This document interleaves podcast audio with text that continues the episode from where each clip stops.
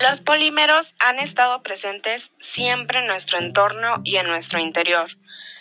Por ejemplo, polímeros encontrados en nuestros ecosistemas son celulosa, seda, lana, almidón, caucho natural, etc. Por otro lado, proteínas, ácidos nucleicos, como el ADN, entre otros, son polímeros que están en nuestro cuerpo.